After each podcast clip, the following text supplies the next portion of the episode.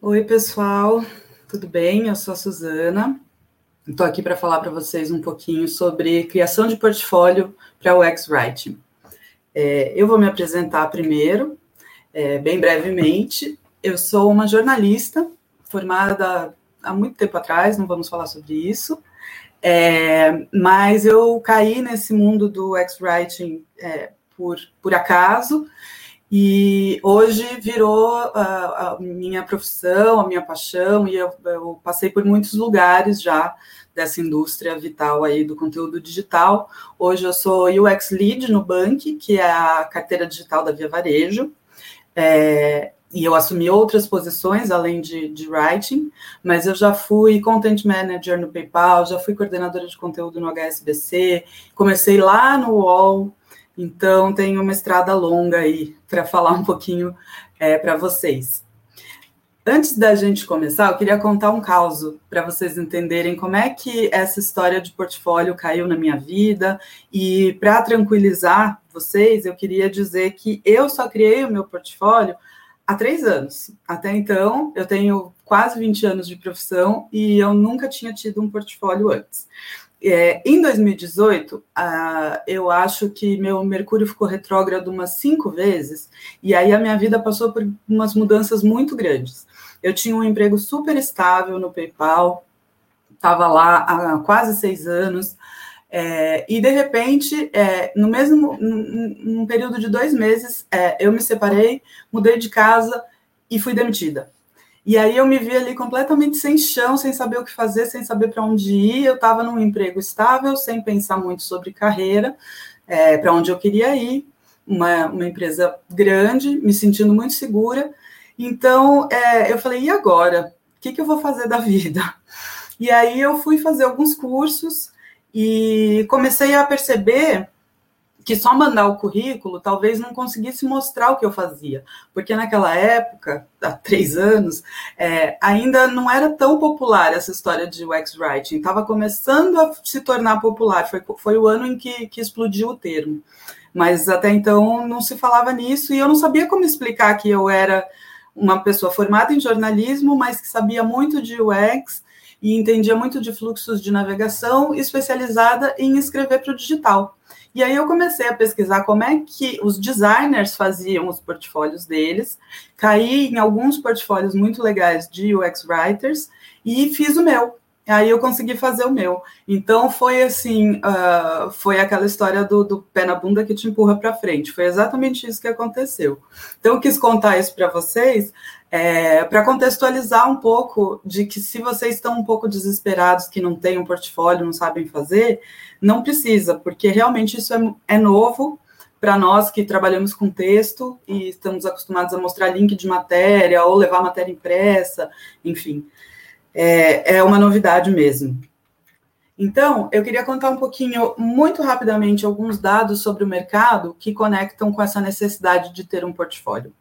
Como eu contei, 2018 foi o ano em que esse termo explodiu. Até então, a gente falava muito da pessoa de texto, é, o jornalista que trabalhava junto com o designer, mas a gente não tinha um papel é, muito bem definido nas organizações, né? Felizmente, em 2018, é, criou-se esse papel, as empresas começaram a perceber essa necessidade e o termo explodiu e vem crescendo cada vez mais. Se vocês fizerem a pesquisa no Google pelo, pela busca de UX Writer ou Content Designer, vocês vão ver que, que aumentou muito essa busca. É, e aí, com base nisso, com base numa pesquisa feita no ano passado, é, aqui no Brasil, a gente descobriu que 34% dos writers hoje no mercado são jornalistas. Então, são pessoas é, que não necessariamente também têm essa experiência de mostrar o seu trabalho é, de uma forma digital, de uma forma um pouco mais estruturada. E 32% dessas pessoas exercem a função há menos de quatro anos, ou seja, tem muito espaço ainda para crescer no mercado e muita disputa também. Então, a gente precisa encontrar um jeito de se destacar aí nesse mercado. E aí, a boa notícia é que tem muitas vagas, né? Só numa busca rápida hoje no LinkedIn, eu achei mais de 400 vagas para UX Writer. Tudo isso é para contar para vocês que é, qual é o motivo de investir num portfólio? É, hoje em dia, no mercado de UX, não basta mais você enviar o currículo e dizer que você sabe das coisas, você precisa mostrar o que você sabe.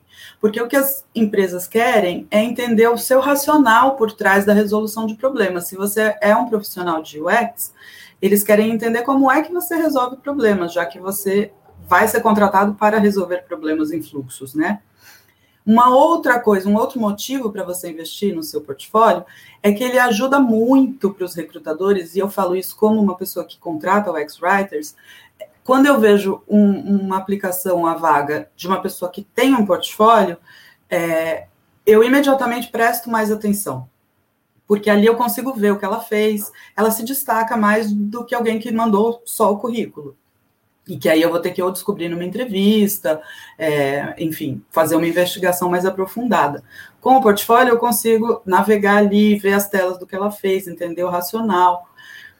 E o terceiro motivo, que eu acho que talvez seja o mais importante, é mostrar que você é capaz de ir além do texto, que você sabe resolver problemas de experiência, de navegação, é, com o seu portfólio. O seu portfólio é um excelente jeito de você mostrar como é que você estrutura informações, é, como é que você faz escolhas de palavras. Então, é um jeito visual, prático, rápido, de você se destacar. E aí, vamos entrar agora, então, na mão na massa, né? Qual que é a estrutura básica de um portfólio? Ele, em muitas coisas, ele se assemelha a um currículo. Você precisa contar quem você é, ter uma mini bio ali contando sobre você. A diferença é que no portfólio você pode ser muito mais você do que num currículo. O currículo ele tende a ser muito formal, tem pouco espaço, você precisa elencar logo ali as empresas, é, as escolas. E no portfólio não, você pode contar quem você é com as suas palavras é, e trazer um pouco da sua personalidade. É, além das suas informações de contato que podem ir além do básico, você mostrando as redes que você se interessa em mostrar, obviamente, né? Se você tiver um Instagram só de foto de comida, talvez não seja interessante. Mas se o seu Instagram tem a ver com a sua profissão, por que não colocar lá? E, obviamente, o LinkedIn e outras redes que você ache interessante destacar. Uh, a parte mais importante do seu portfólio é, o coração dele é mostrar o seu trabalho, é a peça central. É onde você vai colocar as telas do que você fez ou links para os apps ou sites que você desenvolveu e também mostrar o racional por trás daquele trabalho. Então não é só colocar a fotinho do site ou do app, mas contar qual foi o desafio, o que você fez lá. A gente vai falar um pouquinho mais disso. E tem uma cerejinha do bolo que não é fundamental, mas é legal, se você puder ter, que são testemunhos de pessoas, podem ser colegas, ex-chefes, é, pessoas para quem você prestou serviço, contando por que, que foi é, legal trabalhar com você, enfim, falando bem do seu trabalho é sempre bom, né? Bom, aí falando dos estudos de caso especificamente, que a gente vai mostrar alguns aqui, é sempre eles devem responder a essas quatro perguntas aqui. Primeiro, você tem que descrever qual foi a situação ou problema que você estava tentando resolver naquele caso, como você abordou o problema e por que você tomou a decisão de abordá-lo daquela forma. E aí, exemplificar e detalhar o máximo possível qual foi a solução que você criou para aquele problema. E se você tiver dados, melhor ainda, dados que mostrem qual foi o impacto dessa solução no projeto como um todo. Aí fica perfeito, porque aí você consegue contar desde o comecinho, né, é, qual era a hipótese e, no fim, é, provas de como ela foi resolvida e que seu trabalho fez a diferença. Então, eu trouxe aqui alguns exemplos, eu vou começar com o meu, é, que, que, é o mais fácil, de, de, disso tudo que eu falei, trazido para a prática. Então, o meu portfólio, eu estruturei é, dessa forma, tem ali o sobre mim, e tem a parte em que eu mostro realmente o meu trabalho e os casos em que eu trabalhei. Então, eu dividi pelas especialidades que eu tenho e pelos tipos de produtos que eu colaborei. Então, tem ali, se você rolar para baixo, eu não trouxe aqui, mas é, tem a toda a parte de UX Writing, tem parte de copywriting, tem os manuais de estilo que eu desenvolvi, em alguns casos preservando a empresa, porque você nem sempre pode abrir para que empresa foi, ou trazer prints, os que eu podia eu trouxe. E aí, dentro de cada caso, eu entro na, uh, nas respostas aquelas perguntas que eu contei para vocês, né? Então, esse aqui é um exemplo em que eu explico, eu explico uh, como é que eu trabalho, a questão do X-Writing, e aí qual foi o caso, qual era o desafio, qual foi a solução e qual foi a minha contribuição. Aí, para não ficar tão é, é, egocêntrico, né, eu trouxe mais alguns outros exemplos muito legais. Esse é de um ex-writer chamado Cássio Almeida, que ele é bem sucinto, bem limpo. Vocês veem que ele coloca um quem sou eu e projetos. Mas ele conta tudo que ele precisa contar. É, ele se apresenta de um jeito super informal e te chama para conhecer os casos dele os projetos em que ele trabalhou. E aí, quando você entra, você tem lá super bem divididinho o que ele fez, para onde, qual era a empresa, quem era o time, é, um resumo, que eu acho muito legal ter no portfólio, um resumo de, do que, que foi o trabalho, para quem, para quais mercados. Então, é, é uma coisa simples de se fazer, mas dá trabalho, porque você tem que pensar bastante em como é que você vai estruturar. Esse aqui é, assim, a menina dos meus olhos. Faz anos que eu recomendo a Marina Pozniak. Inclusive, o trabalho dela, o portfólio dela foi a inspiração que eu usei para fazer o meu. Ela é o ex-writer do Spotify. E o, o portfólio dela é uma perfeição em termos de como mostrar em, em camadas, de mostrar informação, como falar sobre ela e como contar o trabalho dela ele é, assim, para mim, ele é perfeito em termos de, de referência. Então, aqui tem um exemplo de como ela mostra o desafio do que ela fez lá no, no Spotify, e ela mostra algumas telas do que ela podia mostrar. Então, você bate o olho e já percebe a diferença, fala, nossa, realmente, é, tá, tá muito melhor o que ela propôs.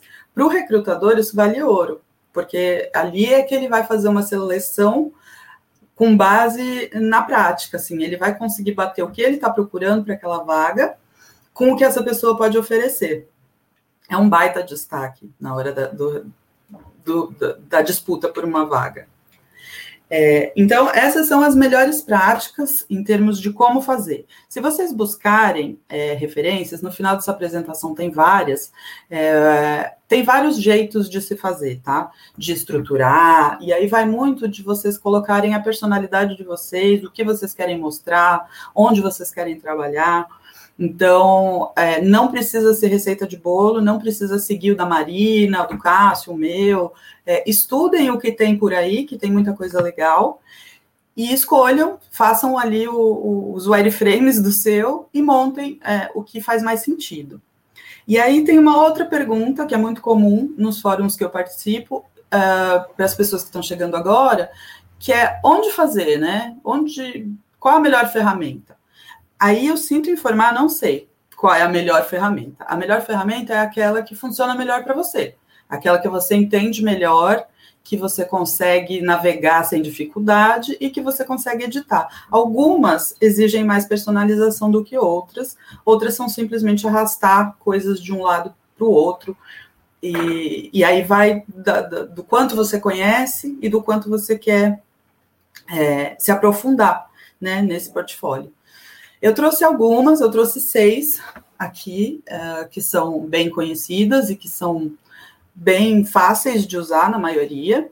É, três são bem famosas, outras talvez não tão famosas, porque são mais focadas em conteúdo, então achei interessante trazer para vocês. Mas as três mais conhecidas, se vocês forem buscar portfólios de UX, são a Wix, Carbon-Made e Behance.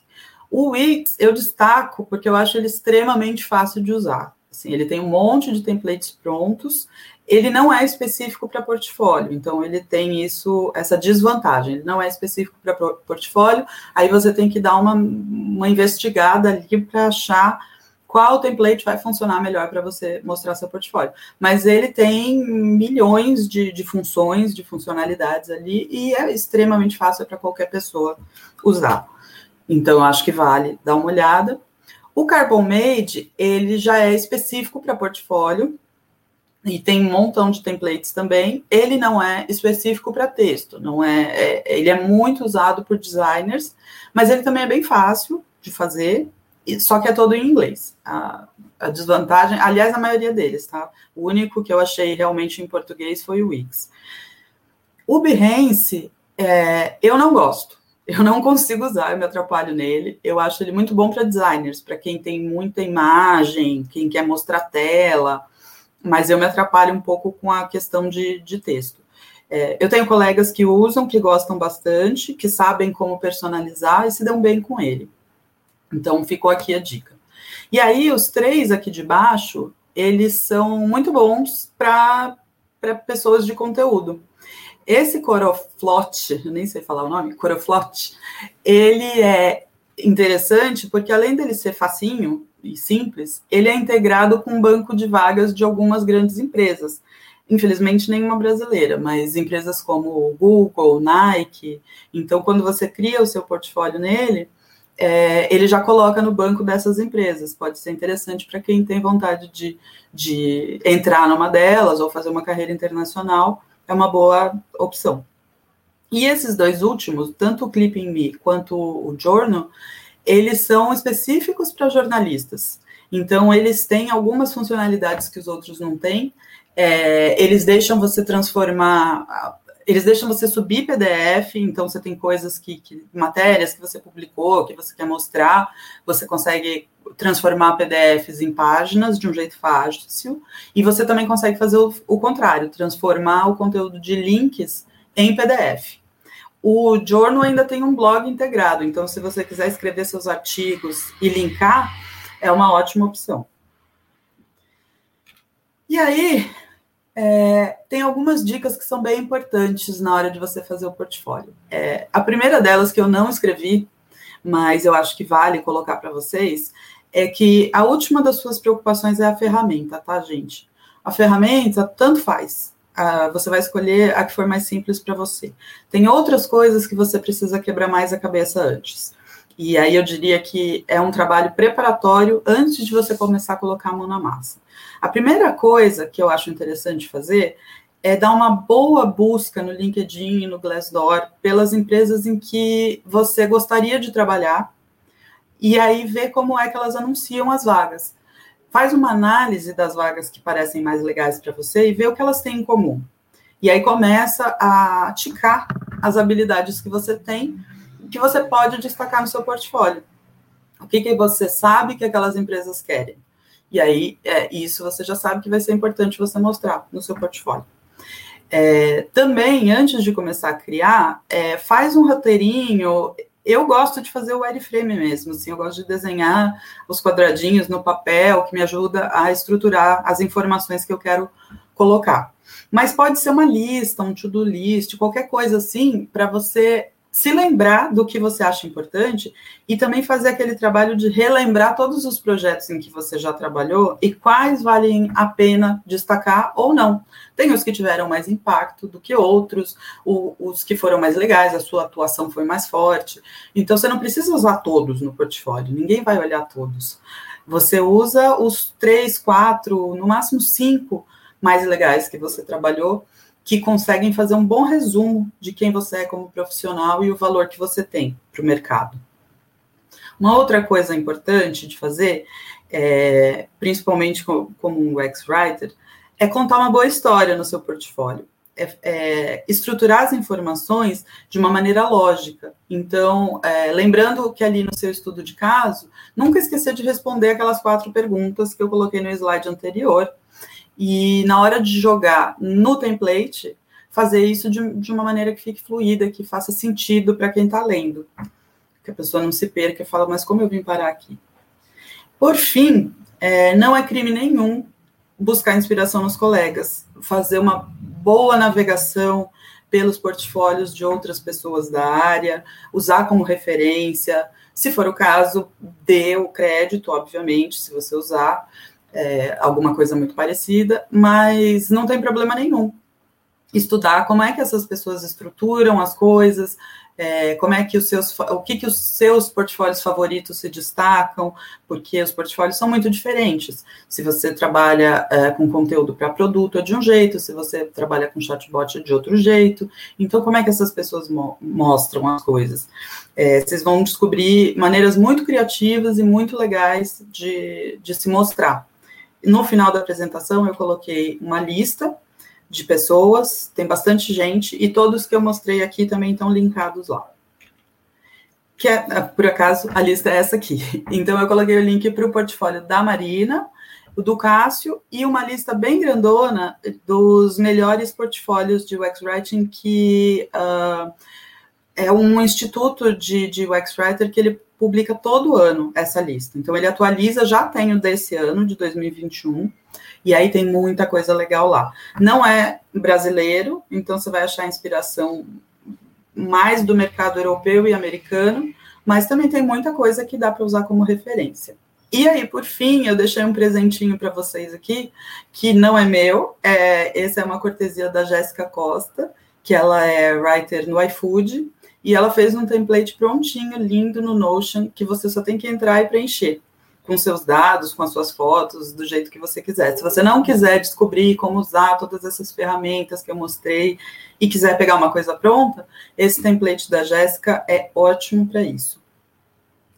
Então, gente, é isso. É, eu estou super à disposição para bater um papo, para tirar dúvidas, para conversar sobre portfólio, sobre o X-Writing ou sobre qualquer outra coisa que vocês queiram.